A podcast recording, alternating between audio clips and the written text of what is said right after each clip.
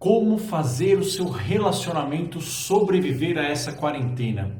Pessoas que estão confinadas, né, isoladas, em quarentenas juntas com o parceiro, com a parceira, enfim, com familiares, estão passando por situações atípicas, muitos conflitos, muitas brigas, a convivência o tempo todo não é fácil e estão ocorrendo muitos conflitos e muitas separações. Nesse vídeo eu vou falar como que a gente pode tentar minimizar os efeitos do estresse dessa convivência forçada e preservar o nosso relacionamento nesse momento difícil, aqui no canal Saúde da Mente.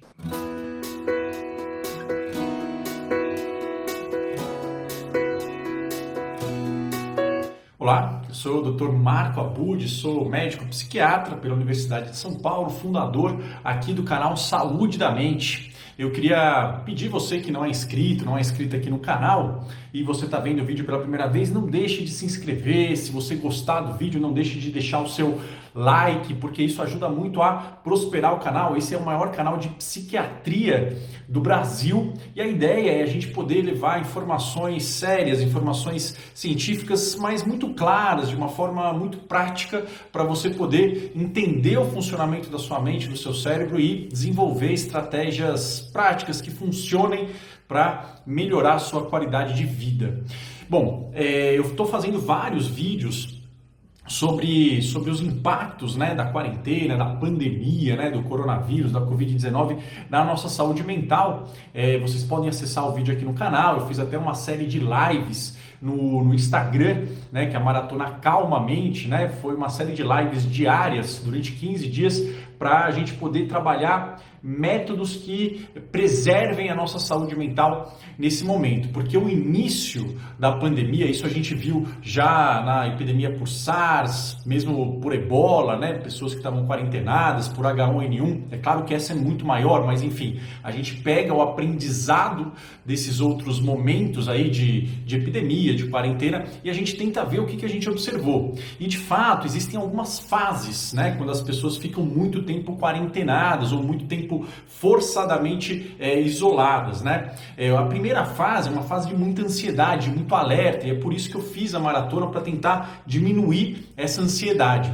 Mas depois de um tempo, quando a gente vê que de fato a realidade mudou, quando a gente começa a assimilar que talvez a coisa não seja tão passageira, é, tão rápida quanto a gente imaginou, vai começando a vir sintomas de esgotamento, sintomas de frustração, sintomas de questionamento, de raiva, de diminuição de complacência com, enfim, os métodos aí de isolamento e começam a vir muitos conflitos com familiares, com é, parceiros, parceiras com quem a gente está muito próximo. Não é à toa que nós estamos vendo aí, né, até casais famosos, é, muitos muitas separações, né, muitos conflitos.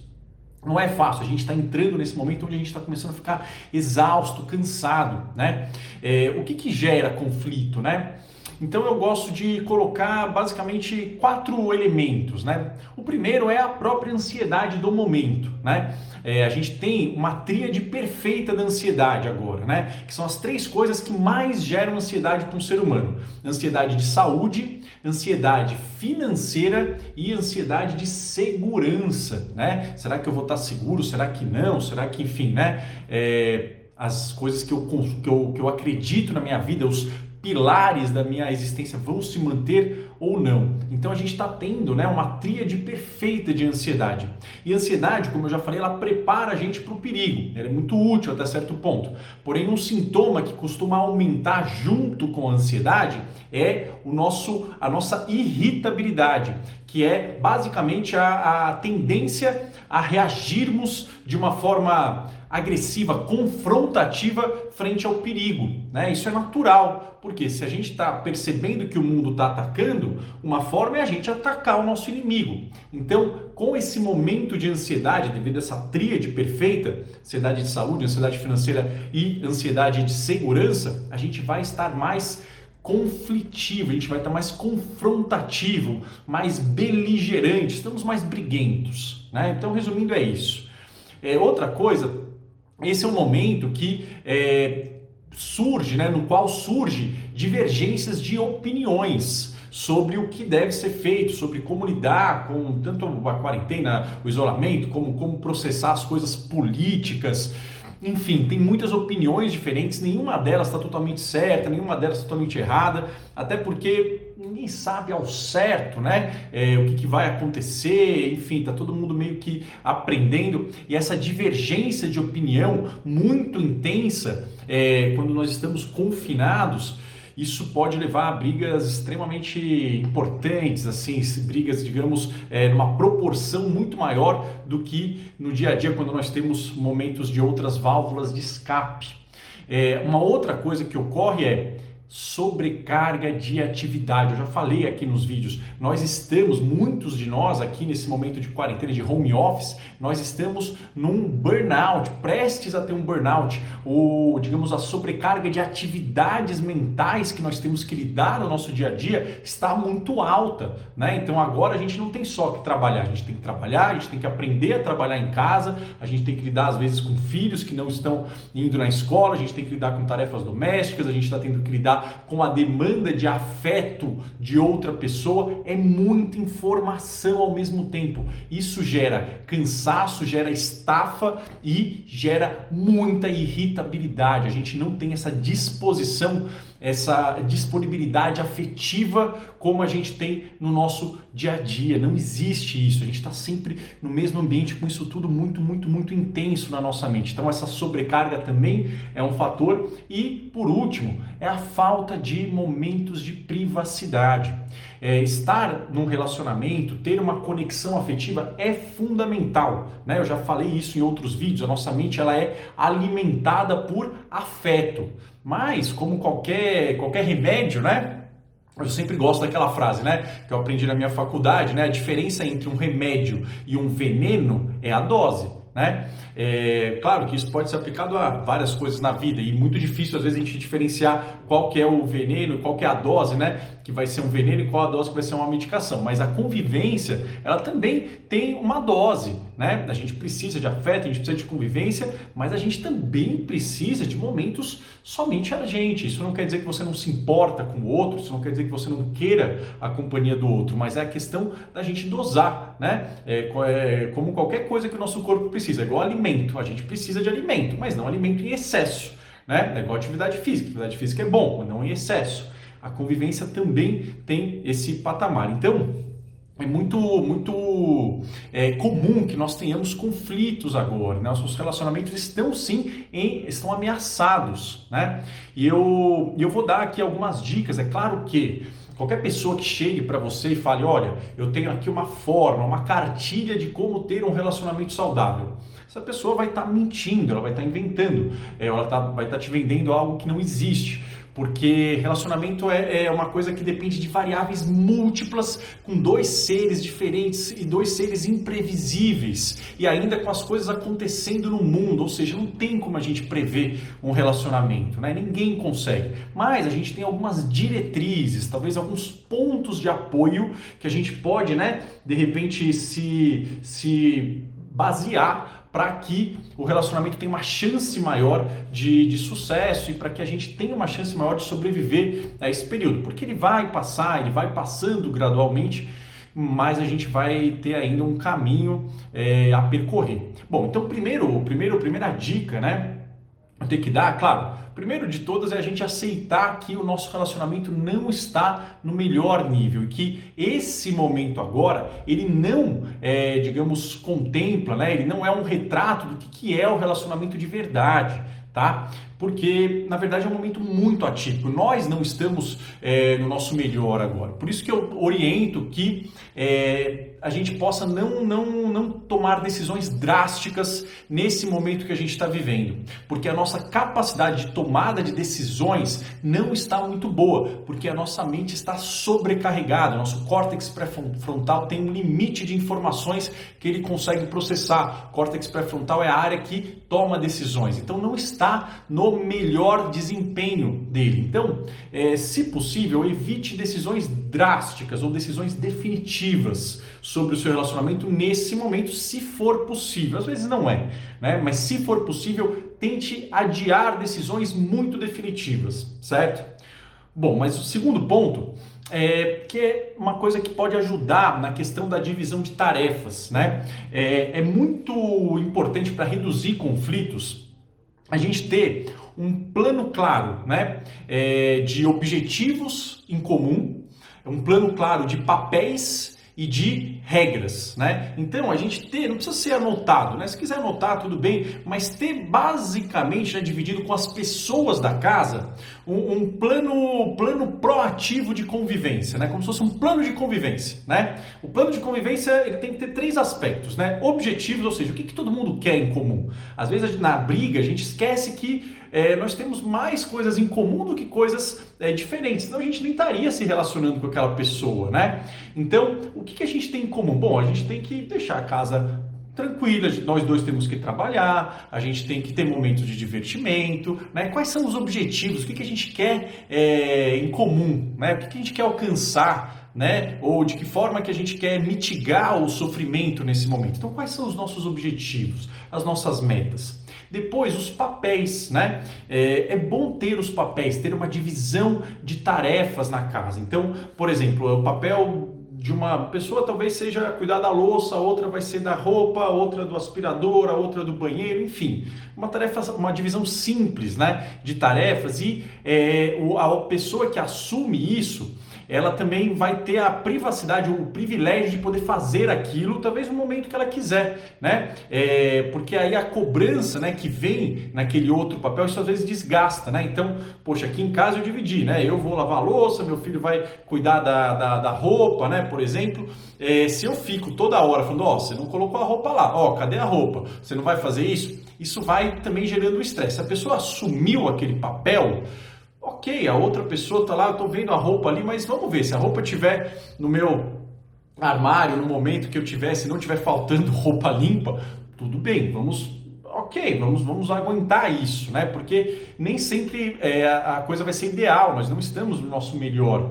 né? É, então, essa divisão de papéis, divisão de papel até em relação à alimentação, em relação a, a cuidado das crianças, né? Então, ter os papéis mais ou menos definidos, isso ajuda, Tá? E em último lugar tem algumas regras, né? Algumas regras básicas, né? Por exemplo, ah, horário, assim, não deixar tanta coisa em tal lugar. É, bom, se algo acontecer, se você tiver com, com algum problema, vir falar para mim, né? Enfim, se, se você precisar de um espaço, você me avisa.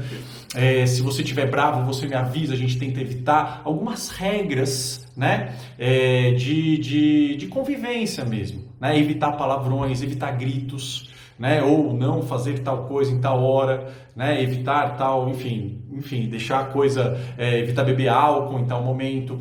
Isso acaba é, facilitando. Não é ideal, mas ter esse plano proativo de convivência é uma das formas de reduzir um pouco os conflitos, porque é o momento onde nós não estamos no nosso melhor, tá? É um momento de irritabilidade, estamos confinados, né? Tem até um termo que não é um termo oficial, né? Que o pessoal em inglês eles chamam de cabin fever, né? Febre da cabine. Não é muito validado, mas quando pessoas ficam isoladas muito tempo no momento, começa a dar muitos sintomas de irritabilidade, inquietação e gera de fato muitos conflitos.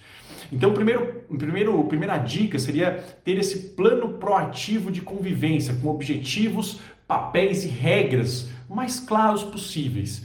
Podem ser mudados, não precisa ser rígido, né? Só para a gente ter em mente o que, que cada um vai fazer, né?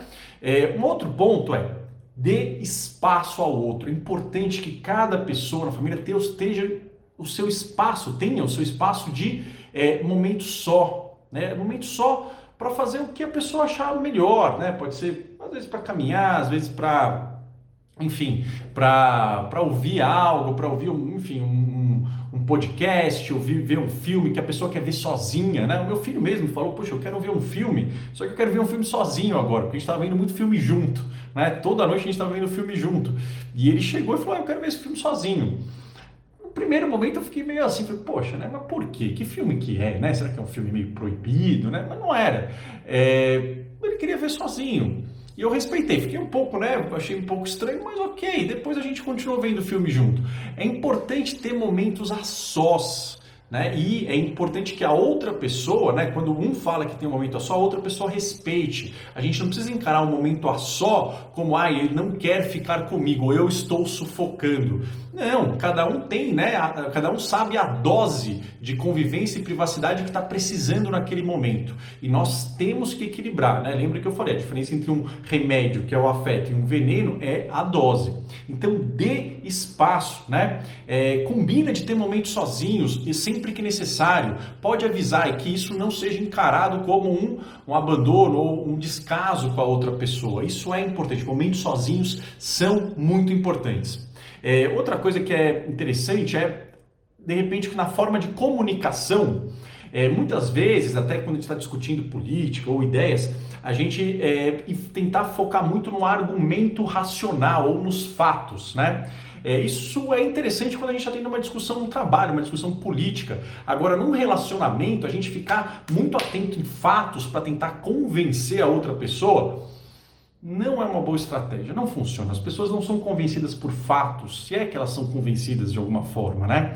Então, quando a gente for se comunicar, tentar focar muito em falar de sentimentos e experiências. Eu senti isso, eu, eu estou vendo isso, estou sentindo é, que está ocorrendo isso, né? Ou eu, pelo que eu, que eu, que eu fiz, eu observei que isso aconteceu aqui, né? É, mais do que em fatos falar como você está sentindo, porque aí cai um pouco essa coisa da pessoa questionar se o seu sentimento está certo ou errado. O sentimento é uma coisa única, né? Ele nunca está errado.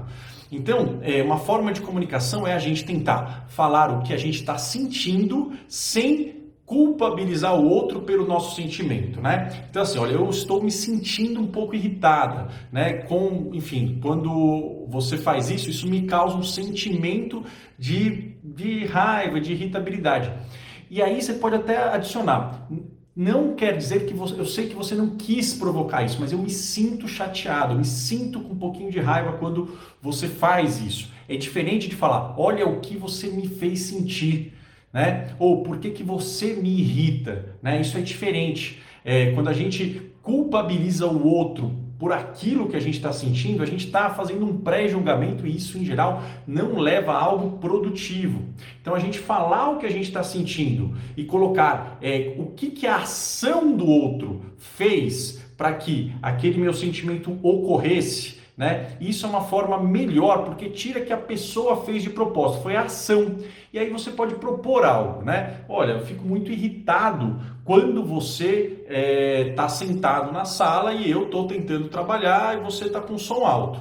Né? Eu sei que você não faz de propósito, mas você pode combinar de abaixar ou de você colocar um fone ou de repente você ir para o lugar ou não, não, não ouvir isso neste momento, né? Então falar sobre sentimentos, evitando julgamentos, críticas e se ater muito em como você sente, menos aos fatos. Porque fato ele vai ser contra, vai gerar um contra-argumento. Sentimento tem como contra-argumentar. Então, sentimentos sem culpabilizar o outro e propondo uma solução em comum acordo. É uma dica que pode ajudar na comunicação. Um outro ponto é uma coisa que ajuda muito a minimizar conflitos, né?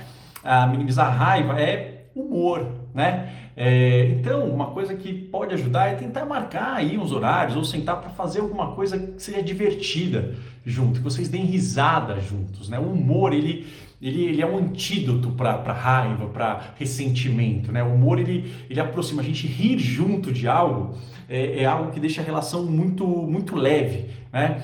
Então, de repente, ver uma comédia juntos é legal, ver um vídeo de stand-up, né? Poxa, isso é legal, uma live aí de stand-up, pô, vamos ver uma coisa que os dois gostem, né? Fazer um jogo, lembrar de uma história engraçada, né? Um momento de, de, de risada, né? Isso isso é, é, um antídoto, né? Que ajuda o, o, o casal a, a, o casal ou qualquer tipo de relação que vocês estejam tendo nesse momento a, a, ficar mais leve, né? Dar uma união. Isso é muito bacana. Vocês compartilham algo divertido, é legal, né?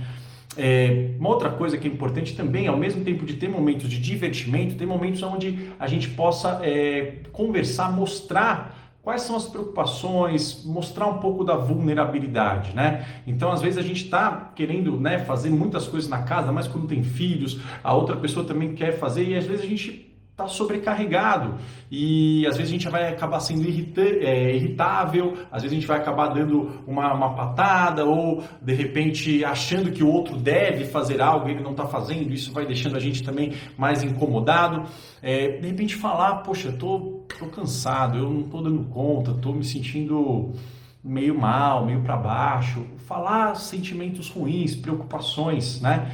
Isso em geral aproxima as pessoas, a gente compartilhar as nossas vulnerabilidades, né? Compartilhar é, digamos, aspectos frágeis da nossa personalidade, como eu já falei em outros vídeos, isso também ajuda a melhorar essa nossa ligação, aumenta o senso de empatia. Dificilmente outra pessoa ela rejeita, normalmente ela vai ficar mais próxima de você quando você desarma um pouquinho e fala: Estou me sentindo assim, né? estou preocupado com isso, olha, eu não estou dando conta de fazer esse tipo de atividade, estou. Tô exausto, né? É, enfim, preciso de ajuda. É, isso é bacana, né? Isso, isso aproxima o casal.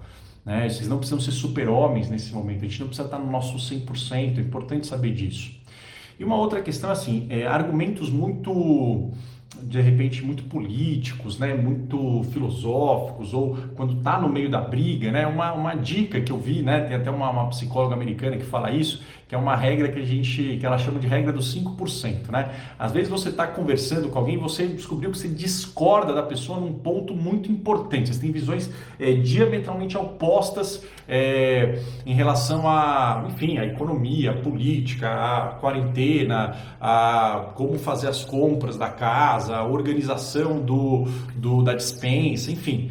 É, imagina que vocês têm opiniões diametralmente opostas, né? E você não tem como concordar com outra opinião.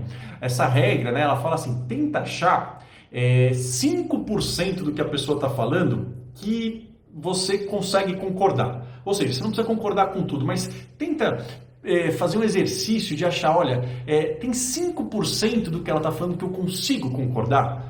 Né? Eu consigo entender 5%, eu posso estar discordando de 95%, mas será que tem 5% que eu consigo é, entender no que ela está falando? É, isso é, um, é um, um, digamos, um treino bobo, mas é, ajuda a gente, por mais que a gente não concorde com, com o argumento em si, é, a gente tentar empatizar um pouco do porquê que a pessoa está falando aquela coisa, né? E isso diminui a nossa armada, né? A gente fica menos, menos armado, a gente fica mais aberto, né? A ouvir. É, a ideia é que sempre, né? O bom acordo é aquele que vai ser ruim para ambas as partes, mas quando a gente pelo menos consegue, olha, tem 5%, tem pelo menos uma pequena parte do que ela está falando que dá para concordar isso é um passo que deixa a gente mais próximo de chegar num acordo, de chegar, a gente ceder algo, né? E a gente vai precisar ceder uma série de coisas em vários relacionamentos. É que agora vai ser o momento que a gente tem que ceder coisas que a gente não estava esperando ter que ceder, né? Então, esse também é uma boa, uma boa, uma boa dica, né? E mais uma vez, como eu falei, assim, momentos onde você está se sentindo sobrecarregado, tenha um momento seu dá uma andada, né? respeitando as regras do distanciamento, fica um pouco no canto, né? combine momentos de privacidade. Isso talvez seja a principal regra, tá bom? Bom, o vídeo ficou mais longo do que eu tinha é, pensado, mas é, seriam só para ter esses highlights, porque realmente esse está sendo um, um, problema que eu estou ouvindo muito nos comentários, nos meus pacientes, é, os comentários aqui no, no, YouTube, no Instagram, no Facebook. Deixa aqui os seus comentários também, se vocês estão passando por isso, vocês têm outras dicas que vocês acham que podem funcionar também nesse momento, tá bom? Se você gostou desse vídeo, deixa aqui o seu like. Não deixe de se inscrever na Semana da Saúde Mental. É uma série de sete vídeos onde eu vou falar tudo sobre cada um dos quadros que mais afetam a mente da população brasileira. Então vai ter vídeo sobre ansiedade, sobre depressão, sobre toque, sobre transtorno de pânico, sobre burnout, TDAH. Cada dia um vídeo falando sobre o que, que é, como é que é feito o diagnóstico, como é que é o tratamento e dicas práticas para você colocar no seu dia a dia. O link vai estar tá aqui na descrição do vídeo. Forte abraço e nos vemos lá. Tchau, tchau.